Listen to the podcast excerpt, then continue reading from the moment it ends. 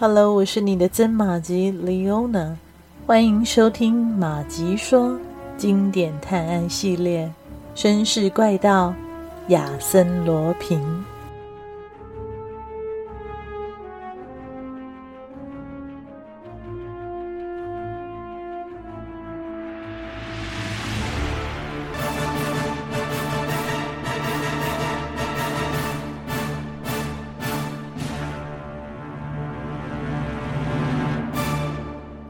马车载着福尔摩斯来到了克拉佩隆街口，在确定无人跟踪之后，福尔摩斯叫马车停下。他仔细地查看了德蒂南先生住的公寓和比邻的两幢房子，在记事本上记下了一些特征和资料。接着，他让车夫继续往前走，带他到昂利马尔坦大街去。到达目的地。福尔摩斯沿着人行道一直走到一百三十四号，这里正是莱克男爵的公馆。公馆的栅门上挂着一块写着“出租”的招牌，在一束惨淡的灯光下摇晃着。两条荒芜的小径围着小草皮，大窗户里空空荡荡。很显然的，房子里已经无人居住。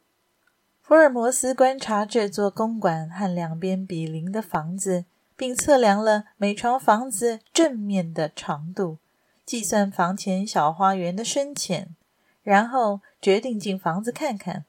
当他从衣袋里掏出手电筒和从不离身的万能钥匙时，意外地发现公馆的一扇门已经微微地打开。他大为震惊，迅速地躲进花园。刚走出三步，他就站住了。他看到三楼的一扇窗户里闪过一道亮光，紧接着那亮光又在第二、第三扇窗户里闪过。福尔摩斯清楚地看到墙上映出一个人影，亮光移到二楼，在一间间的房内逗留许久。福尔摩斯想也没想，就决定亲自进去看看。这个胆大包天的家伙到底是谁？可是，当他穿过被煤气灯的光线所笼罩的区域，走上台阶时，楼上的灯光突然灭了。也许那人也发现了他。福尔摩斯小心翼翼地步上台阶，轻推大门。这道门本来就是虚掩着，所以没有发出什么声响。福尔摩斯在黑暗中摸着楼梯扶手上了二楼，来到了楼梯口，拐进一间房间。福尔摩斯走进窗边，窗外夜色已暗，一个影子正沿着两个花园隔墙旁的灌木丛向左边疾奔。就是那个家伙，他应该是从另一道楼梯下去的。想逃没那么容易。福尔摩斯一边叫道，一边冲下楼梯，跨过台阶，想切断那人的退路。可是他在黑暗之中看不到人。过了好几秒后，他才分辨出有团黑压压的东西蹲在灌木丛中，一动也不动。夏洛克·福尔摩斯沉静了好几分钟，盯着窥视他的对手。奇怪的是，对方也跟他一样一动也不动。福尔摩斯不是死等的人，他检查了一下自己的左轮手枪，又把匕首拔出鞘，大胆且冷静、不惧危险地向对方靠过去。只听到咔嚓一声，对方也将子弹上了膛。福尔摩斯决定先发制人，猛地扑向那团黑影。那人来不及闪避，已经被福尔摩斯压在身下。这是一场激烈的生死交战的搏斗，活捉这个很有可能就是亚森罗平同伙的强烈意志鼓舞着福尔摩斯。他阻止了对方拔刀的动作，以全身重量压制住他，五指像铁钳一样紧紧掐住那倒霉家伙的喉咙，另外一只手摸出手电筒，把光束照向俘虏的脸。是你。他大吃一惊，立刻就松了手。怎么会是你呀，华生？沙洛克·福尔摩斯。”对方，也就是华生，也低声的叫着。福尔摩斯突然冒出一股无名火，他抓住华生的肩膀，用力摇晃，问他：“你在这里做什么？难道我要你躲在矮树丛里监视我吗？监视你？可是我不知道是你啊！你在这里干什么？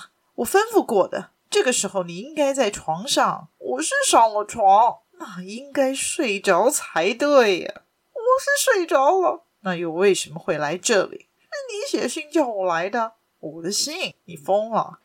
华生从衣袋里摸出一张纸，在手电筒的照射下，福尔摩斯吃惊地读道：“华生下床，赶快到昂利马尔坦大街，男爵的公馆是空的，进去查看，画一张准确的平面图，再回来睡觉。”夏洛克。福尔摩斯，按照您的吩咐，我正在测量房间，突然看到花园里有个人影。我只有一个念头，就是抓住那个人，对吗？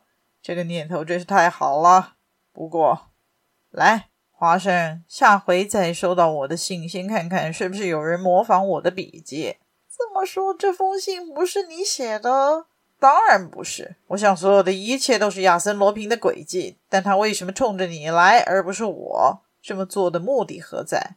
走吧，我们一起回旅馆。现在我明白了，他预见我会在克雷伊下车，当晚就展开调查，便在这里设下了个陷阱。另外，他还好意的把你叫来跟我作伴，他想把我们困在这里，大概还有警告我最好别多管闲事的意思吧。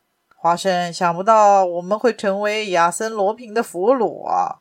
福尔摩斯没有听到华生的回答，反而是华生把手搭在福尔摩斯的肩上，惊呼叫道：“上面你看，有灯！”的确，二楼有一扇窗户亮了。愣了片刻，福尔摩斯和华生就顺着刚才下来的楼梯，火速冲上了二楼，同时到达了亮灯的房间门口。房门开着，里面空无一人。桌子上点着一根蜡烛，旁边还有个篮子，露出了两只鸡腿、半个面包和一瓶酒。福尔摩斯哈哈大笑：“真是奇事，有人给我们送宵夜来了。华生啊，这多么有趣啊，就像是在童话里呀！你真的觉得有趣？”华生忧心忡忡地说。福尔摩斯似乎并不太在意自己的处境，他说了很多苦中作乐的话，终于让可怜的华生振作起来，吃了鸡腿，还喝了葡萄酒。当蜡烛燃尽后，他们别无选择的在冰冷的地板上睡了一夜。华生是被冻醒的，睁开眼时，窗外已是黎明。一声轻响引起了他的注意，一转头，只见福尔摩斯弯腰跪在地上，用放大镜仔细地检查地板上的灰尘，同时在记事本上记着些什么。华生俯下身去，远处地上有一些几乎被擦掉的白板笔记号，记着一些数字。华生兴趣一来，跟着福尔摩斯去了每间房间。他们在另外两间房里发现了同样的粉笔记号，还注意到橡木护墙板上有两个圈，一面墙上画着一个箭头，以及楼梯的其中四级台阶上写着四个数字。就这样搜寻了大约一个钟头，华生问道：“这些数字很精确，对吧？”“是啊，虽然我不清楚谁会对他们感兴趣。”但是，既然他们出现在这里，总是隐藏着一点暗示吧？这个我知道，意思很清楚。它们代表地板条的数量。哦，真的？还有那两个圈，啊、表示那两块铁板后面是空的。不信你自己可以去瞧瞧看。至于那个箭头嘛，是指示升降机器。福尔摩斯睁大了眼望着华生，说道。真的，亲爱的朋友，您是怎么知道的？您的聪明使我自惭形秽呀！啊、这还不简单吗？这昨晚我自己画的。按照您的啊，不不不，应该说按照亚森罗平的指示，因为其实呃，那封信是他写的。一瞬间，福尔摩斯的脸色变得非常难看，他恨不得掐死华生，但他终于还是忍住了，似笑非笑地说：“哦，好极了，做得好，华生，我们该走了。怎么离开呢？按正人君子的方法，走大门。可是门打不开啊，有人可以帮忙，谁呀？你去叫在大街上巡逻的警察吧。可是这……”太丢脸了！如果人们知道我们，呃，夏洛克·福尔摩斯和华生被亚森·罗平关在这里，会怎么说啊？福尔摩斯板着脸，冷冷的回答：“朋友，你不想回去吗？所以，就算他们会笑得满地打滚，我们也不能一直待在这儿。”十一点钟。福尔摩斯和华生被带到最近的警察局，在接受了一番严格的盘问后，一辆汽车把他们送回爱丽舍大旅馆。华生到柜台索取房间钥匙，旅馆职员翻看了一下登记簿，吃惊地问道：“哦，先生，您不是把房间退掉了吗？我？怎么回事啊？”今天早上，您的朋友把这封退房信带给我们。你看，您的名片还附在上面呢。华生接过一看，正是他的名片，信上也是他的笔记。天哪，又被亚森罗平捉弄了！哦，对了，我的行李呢？您的朋友带走了。六点钟，法国回声报下午版刊登了一则新闻：今天上午。十六区警察分局局长戴纳先生解救了夏洛克·福尔摩斯和华生先生。他们两人昨晚被亚森·罗平关在已故的莱克男爵公馆中，度过了美好的一夜。另外，他们的行李被人取走了。据说，福尔摩斯先生已对亚森·罗平提出了告诉。亚森·罗平这一次只是给他们一点小小的教训。请他们不要再逼他采取更严厉的措施。可恶福尔摩斯把报纸揉成一团，简直就是恶作剧。这一切都是因为大众太抬举他了。这人天生有股顽劣之气。您还能沉得住气吗，福尔摩斯？华生担心的问道。当然，走着瞧吧。最后的胜利是属于我的。感谢您的收听，我是曾马吉，绅士怪盗亚森罗平，我们下集再续。